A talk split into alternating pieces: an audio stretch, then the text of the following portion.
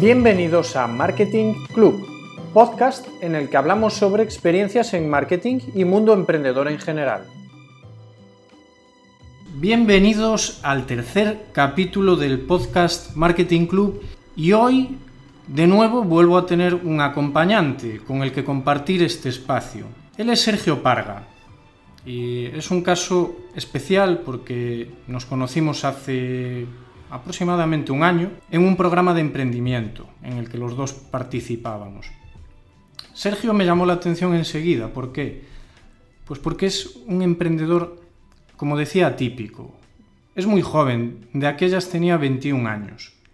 Y cuando llegó a, este programa, que transcurría en, La Molinera, en Ourense, él la verdad es que no tenía, no tenía ningún proyecto preestablecido ni ninguna idea en mente para, montar algo, pero lo que tenía claro es que quería montar algo. Cuando yo hablaba con él le decía, Sergio, pero bueno, ¿de qué va a ir tu empresa? Y, él me decía pues que, no lo sabía, que él lo que quería era, era montar algo. Y vaya si lo montó, vaya si lo montó. De hecho, ahora pues nos comentará, pero llegó a montar hasta, hasta su propio equipo de hasta tres personas o más, creo que más. Sergio, bienvenido y yo he hecho una pequeña presentación, pero complétala tú y preséntate ante, ante esta pequeña audiencia, pero la mejor desde luego. Sí, claro, ¿qué tal? Encantado de estar aquí. Pues nada, como dijiste, yo soy Sergio Parga, entré con 21 años a ese programa, ahora ya tengo 22 que cumplí en marzo.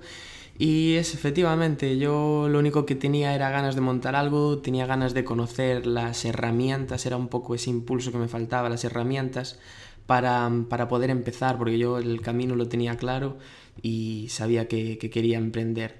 No sabía lo que, dentro del programa se me aclararon un poco las ideas, pero esa era mi mentalidad.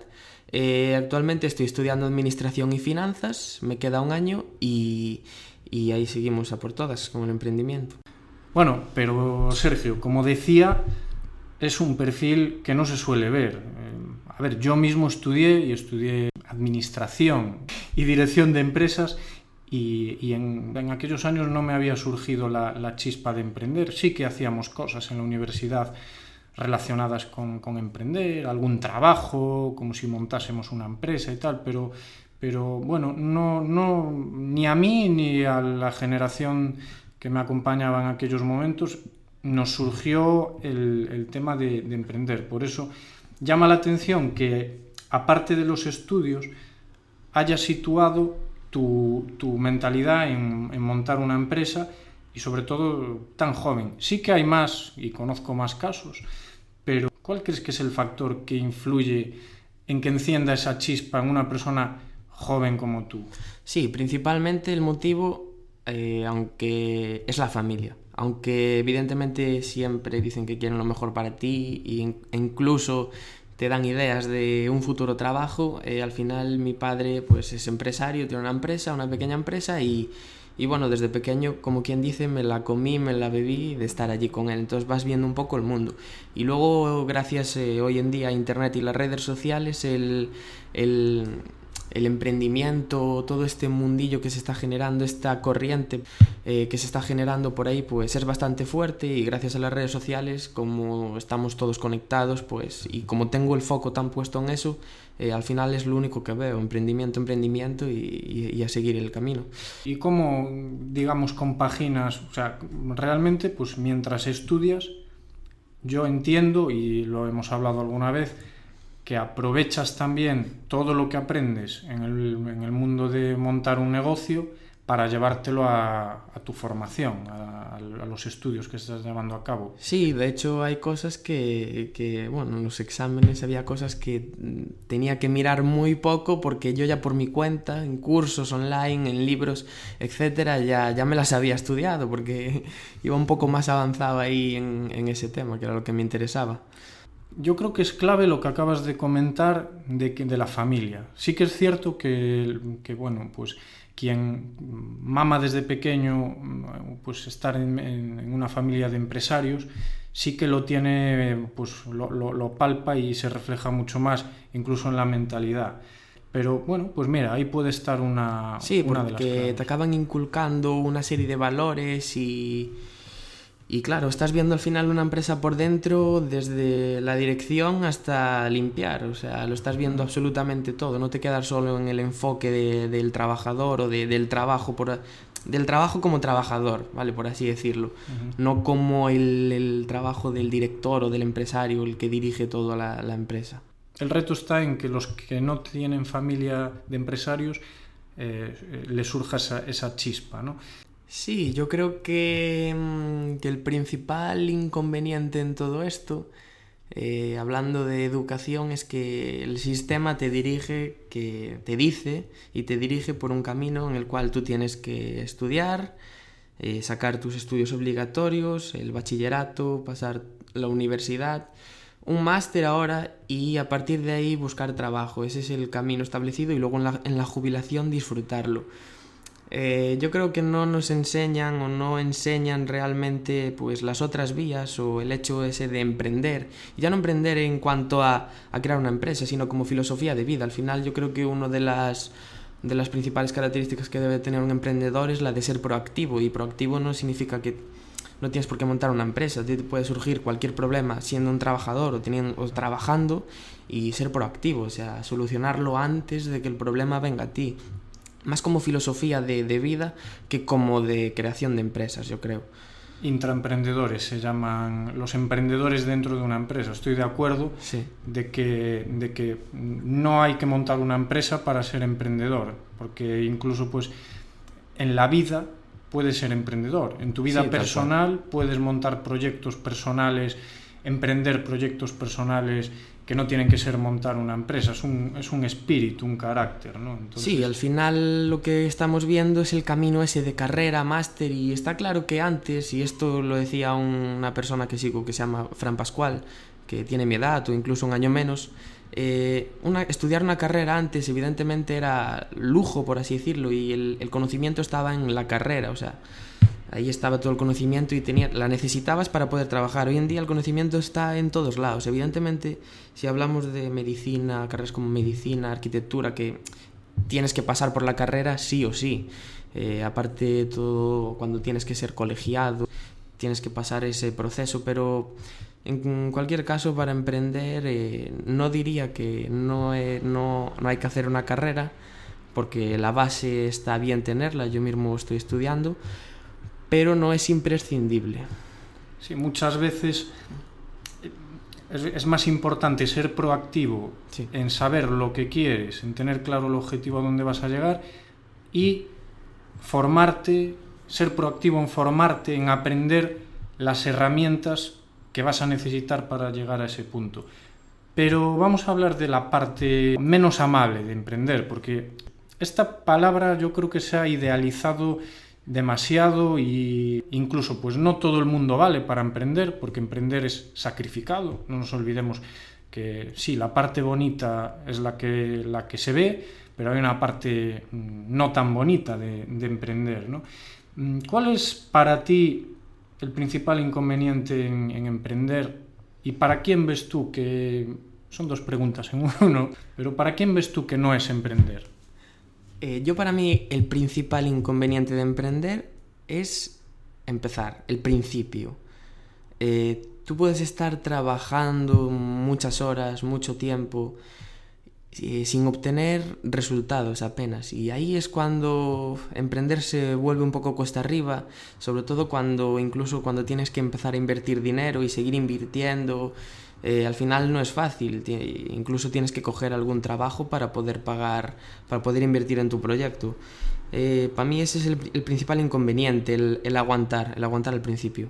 El, el perseverar, el, sí. hay, que, hay que ser bueno, hay que perseverar para... Sí, porque el, es muy fácil abandonar cuando no se ven resultados. Sí, cuando empiezan a, cuando empiezan a enviarte facturas y facturas sí, y, y te sobre cargan todo... el autónomo y, y, este cliente tarda en pagar, a ver... Tal ahí... cual, sí. Y, y, sobre todo cuando, cuando la gente que, de la que te rodeas, que si te entienden, eh, pues te van a animar, pero hay otra gente que solo ve o solo se fija en los resultados y tú puedes estar un año entero trabajando sin obtener resultados y haber avanzado un montón y al, al año y un día eh, tener resultados, que esa gente como al año no vea los resultados, eh, pues te van a criticar simplemente porque, porque no tienes resultados, aunque en realidad estás avanzando muchísimo.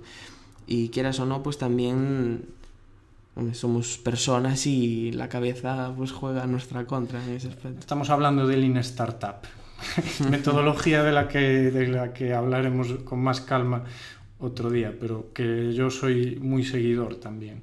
Y, y, yendo al proyecto que finalmente montaste, que salió de la molinera, Minaturas, ¿Cómo está siendo la experiencia? Cuenta un poco, pues, cómo está siendo el, aprendizaje que has tenido de, ello y... Sí, la experiencia, a ver, Minaturas es un proyecto, pues eso, de no saber qué montar a montar miniaturas. Eh, lo que nuestra visión, porque éramos, al final acabamos siendo cuatro personas, yo incluido, nuestra visión era, eh, pues, seguir la tendencia de los huertos urbanos, que está en auge.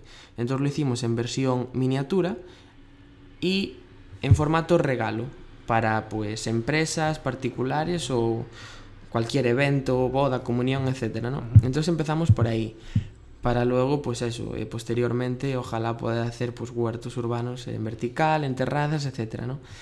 Eh, y en cuanto a la experiencia, pues es genial, ha sido genial porque porque yo aprendí mucho en seis meses de programa.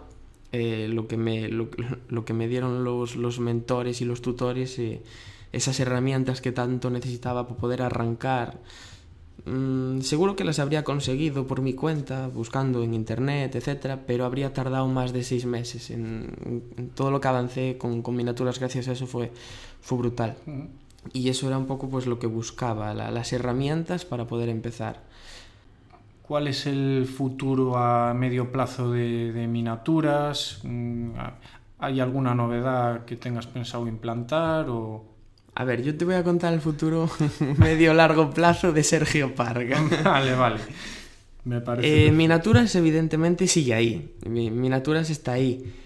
Y ahora yo, eh, al final, me, me, di cuenta de que me encantaban Minaturas, me encantaban, pues, otros proyectos, bueno, muchas cosas.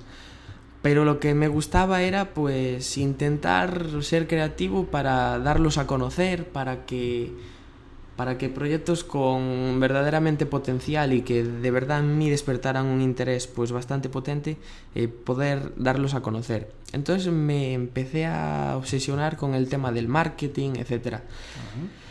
Y el futuro de Sergio Parga está ahí, en marketing. Bien, bien. Eh, tema estoy, hablando, de... estoy hablando con mi competencia futura. Perfecto. tema de social media, etcétera, ¿no? Entonces mi natura sigue estando ahí y yo lo que estoy haciendo ahora es enfocándome a tope en marketing, estudiando mucho, experimentando mucho, organizando muchas cosas para ahora el, en septiembre ya empezar a bombardear a todo el mundo. Ya veréis, veréis Sergio Farga por todos lados. Perfecto, perfecto. y, y, espero que, que, hagamos cosas juntos, que juntemos esfuerzos. Claro. Bueno, de hecho, mm, mientras estabas con el proyecto Minaturas, que, que entiendo por lo que acabas de comentar, que aparte de, de, de, negocio, pues te ha servido muchísimo como aprendizaje para descubrirte también un poco más a ti mismo. Repito que es que con 21 años, ojalá yo, yo y, y, seguro que, que muchos de los que nos están escuchando hubiésemos con 21 años, bueno, 22 ahora, descubierto mucho más estas inquietudes, ¿no?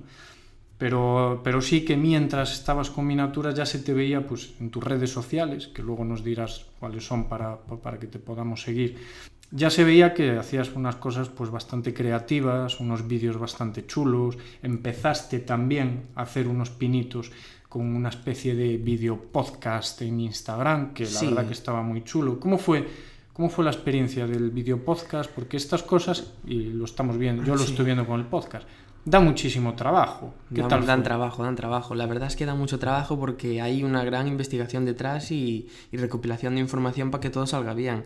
Eh, yo empecé porque para mí el podcast, el que no lo quiera ver, eh, que no lo vea, pero para mí es el futuro. Es el presente, está siendo el presente y va a ser el futuro. Y solo hay que ver los, el Google Home, el Alexa Echo, Alexa Echo, perdón, Amazon Echo, que son los asistentes de voz. Sí. El futuro va a ser eh, Sí. asistencia de voz.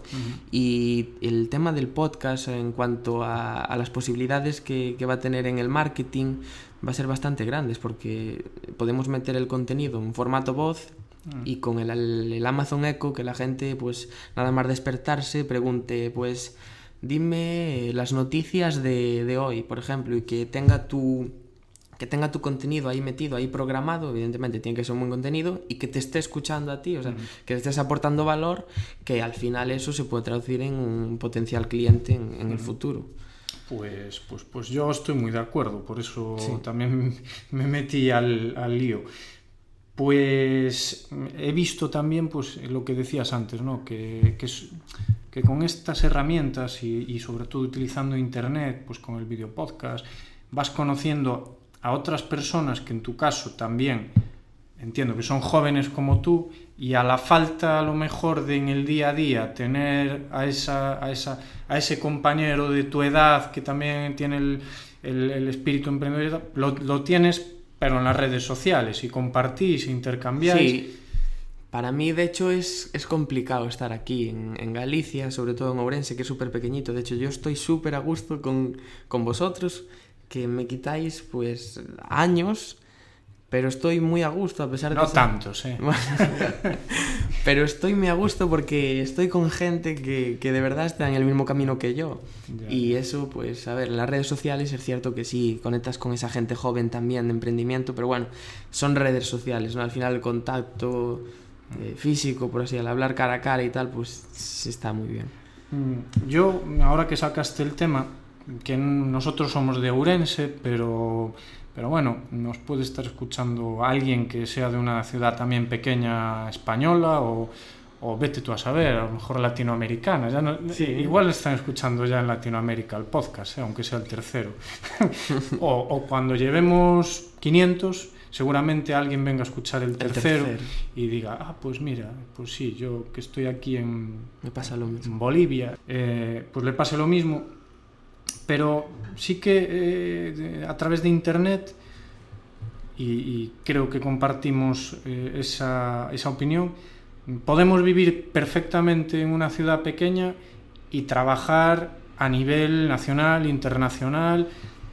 Eh, es así. Sí, eso es lo mejor. Es que el mundo online es, aparte de que también va- es el, está siendo el presente y el futuro, es las posibilidades que te da son impresionantes. Puedes hacer negocios con, con alguien de, de Estados Unidos y, y tener el mismo trato y la misma efectividad de, de tu servicio o producto o lo que sea. Es, es Sí. increíble, sí, sí. Pero Sergio, yo te lo digo para que no te vayas de Urense, que, que no pasa nada, que si te vas no pasa nada y seguimos en contacto, pero, pero bueno, mm, es bueno que haya un grupo y, y podamos, como tú dices, pues compartir y colaborar y hacer cosillas desde, desde aquí y para todo el mundo, ¿no? Ya creo que nos has contado más o menos pues eh, tus planes a, a medio plazo, o sea que te veremos pronto Sí, bombardeando las redes sociales. a tope. O sea que, ¿en qué redes sociales estás y, y Sí. cuáles son para poder seguir? Eh, donde voy a empezar a darle más cañas al Instagram, porque es donde está actualmente la audiencia, Facebook se está muriendo. Uf, qué declaraciones y- más, más duras. Facebook es para viejos. ¿Y Twitter? Twitter aún más. Twitter aún más, digo, de, de decadencia. Mm, Bueno, eso daría, todo esto daría para, Daría pa otro, para hablar está bajando mucho. en otro podcast. Y nada, pues mi, mi Instagram es Sergio Parga Nores, todo junto. Eh, también tengo la intención de abrir mi propio blog, mi página web, que sería sergioparga.com, y ahí estaría todo. En Facebook, evidentemente, también voy a tener actividad, como Sergio Parga Nores también, pero mm, Facebook la voy a utilizar pues para derivar tráfico a, a donde a mí me interese, porque en Facebook eh, ya digo que actualmente, bueno, lo demuestra el estudio que, que salió ahora en 2018, que está bajando en audiencia. Pues marca personal a tope, Sí. me parece una buena estrategia. Y bueno, pues Sergio, muchísimas gracias por haber estado aquí y bueno, espero tenerte aquí en, otra ocasión más adelante. Sí, gracias a ti por haberme invitado, a todos vosotros que estáis escuchando el podcast, porque la verdad es que escuchar todo este tipo de podcast es increíble porque ya solo por eh, con que te saques una pepita de oro de algo que diga tanto Luis como yo como cualquier otra persona que venga aquí, pues ya, ya, te, ya te valió la pena el tiempo invertido en esto. Así que muchas gracias. Pues gracias a ti. Solo me queda despedirme de, de, todos vosotros los que estáis ahí al otro lado escuchando este podcast y emplazaros para la próxima semana, la cuarta entrega Muchas gracias y nos escuchamos. Aloha.